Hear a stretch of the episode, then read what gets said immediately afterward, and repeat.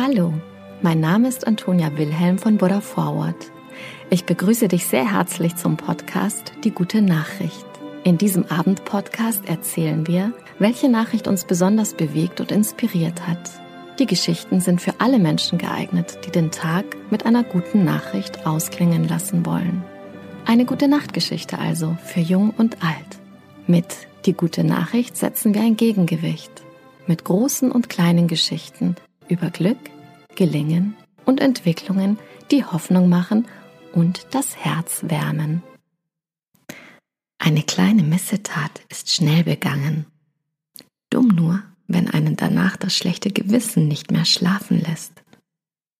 Diese Erfahrung musste auch der zwölfjährige Benjamin aus der Schweiz machen. Der Junge hatte in San Marino ein Schokoladenei gestohlen. Doch offenbar machte ihm der Diebstahl so zu schaffen, dass er sich nicht nur entschloss, den Schaden wieder auszugleichen, sondern sich auch noch mit einem rührenden handschriftlichen Brief entschuldigte. Im Schreiben, dem Benjamin einen 10-Euro-Schein beigelegt hatte, erklärte der Junge. Sehr geehrte Damen und Herren, mein Name ist Benjamin, ich bin zwölf Jahre alt und komme aus der Schweiz. Am Sonntag, den 30. Mai 2022, war ich in ihrem Laden. Da ich kein Geld dabei hatte, habe ich ein Joy Kinderei für 2,10 Euro gestohlen. Seine Tat tue ihm sehr leid. Er wisse, dass er einen Fehler begangen habe, schrieb der Zwölfjährige und fuhr fort.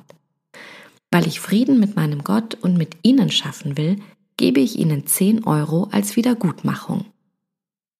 Dass Benjamin sich dazu durchgerungen hat, sich für seine Tat zu entschuldigen, beeindruckt den Ladenbesitzer Danilo Chiaruzzi, der immer wieder bestohlen wird, sehr.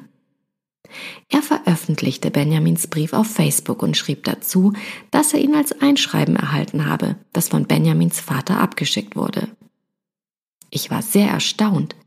Das sollte von vielen Kindern gelesen werden, die jeden Tag Süßigkeiten, Chips oder etwas anderes klauen, aus Spaß oder Nervenkitzel, stellte der Ladenbesitzer fest und fügte hinzu, ich antworte ihm mit einer Postkarte und einer Einladung, uns besuchen zu kommen, um ihm die Hand zu schütteln.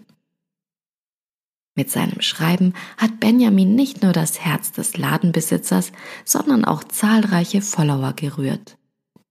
Stellvertretend für viele schreibt eine, mir fehlen die Worte. Ein Applaus für diese Familie und eine andere Followerin findet, gelinde gesagt, vorbildlich. Jetzt hoffen wir, dass Benjamin wieder ruhig schlafen kann. Und das wünsche ich dir auch. Gute Nacht, schlaf gut und träum was Schönes.